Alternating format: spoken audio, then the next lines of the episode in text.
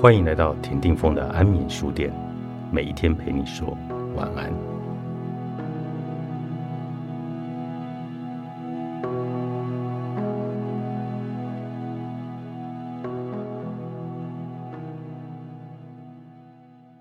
十三月亮共识力是光体的历法，占星是从地球看太阳系，研究太阳系的星体与地球之间的关系。如何影响人们在地球上的生活？比方说，在水星逆行的时间，我们特别会感觉到沟通上的误解、交通运输的混乱、通讯设备也时常会出状况。十三月亮共识力则是从银河源头连接地球，把宇宙源头的讯息、频率、能量波从其他的星系经过太阳转移后传送到地球。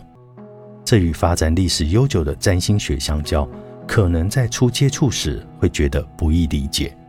主要是因为十三月亮共识力是以图腾与数字来表达，但只要明白历法的架构与呈现的方式，这一套历法其实是可以用来校准我们与宇宙源头共识的导航仪。图腾与数字是宇宙共通的密码，人类的各种语言则是地球巴比塔独有的方式。要与多次元的浩瀚宇宙来连接，学会宇宙的共同密码，就像拿到了入场券，可以开始参加这一场盛大的共识派对。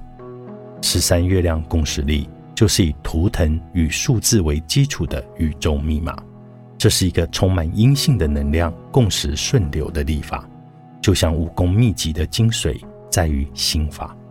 当我们校准内在的状态后，就能由内而外。重新出发的共识生活，地球被包覆在一层层的帷幕里，被主角与宇宙源头相连，制成了一个系统，就像电影《骇客任务》里那个虚拟却感觉真实的电脑机器人的世界。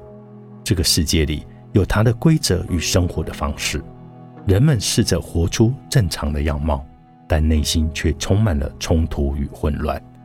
十三月亮共识力是清除脑雾的校准工具，直接与来自帷幕另一边的信息来校准，帮助我们更清楚的来看见真相。它是生活的导航仪，但主要不是规范外在的物质世界，而是内在量子世界的指引与知晓。当我们接通天线，开始连接帷幕另一边的世界，透过共识性的发生，我们就会明白。原来我们一直都在同一个场域里，原来我们与源头其实从来都没有分离过。地球就像一口井，而人类是井底之蛙。一直以来，我们以管窥天，以自我为中心的去诠释外在的世界。曾经，我们以为地球是平的，以为地球是宇宙的中心，唯有透过连接水井外的信息。井底之蛙才有可能感知到外面广大的世界，许多高龄与通灵讯息都是为此而来的。十三月亮共识力也是如此。荷西博士经历了三十三年的追寻，透过心电感应下载信息，到后继者的研究发展，有越来越多的可能性被发现，有越来越多的共识性可以证明，投身在地球的我们。早已在人间游戏场里试炼无数次。你想要拿回自己的力量，一起来改变这个游戏规则吗？那么你就要知道，立法是呼吸，是意识的波浪；立法是一种循环，是一圈又一圈、一层又一层的开启。红、白、蓝、黄、绿，每一个开启都是为了回到中心，再一次深入进化的螺旋。而立法是频率波动，韵律是音阶，是和弦，与你一起弹奏出和谐的乐音。In La Cash，你是另一个我；A La King，我是另一个你。这是玛雅人的招呼语。卓尔经历正是这个招呼语的体现。在这个由二十个图腾与十三个数字所组成的矩阵当中，包含了两百六十个不同的印记。每一个印记有一个图腾搭配一个数字，而印记之间又互相有关联，层层叠叠交织的关系，让我在初接触时不禁惊叹：原来每一个人的星系印记都与他人的星系印记相关联。也就是说，每一个人的组成都有部分与他人相关，我们都是一体的。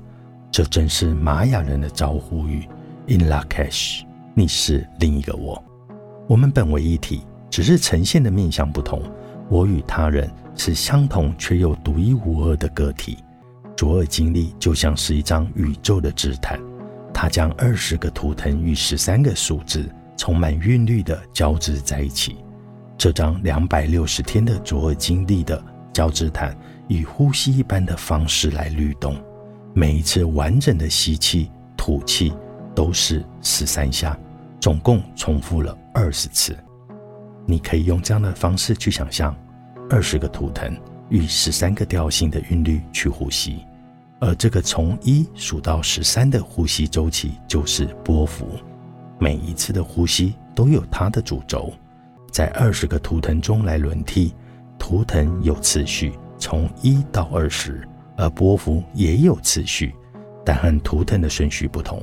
总共二十个波幅，两个次序就像两股波浪，它在和谐的运转中来前进。波浪的流动不是从 A 到 B 的直线，而是生生不息的循环。卓尔经历就是以这样的方式来组合成不断脉动的意识之海。而在这两百六十天的宇宙之坛里。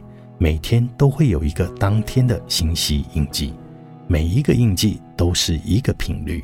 当我们与它校准调频，就是与银河的源头与更高维度来校准。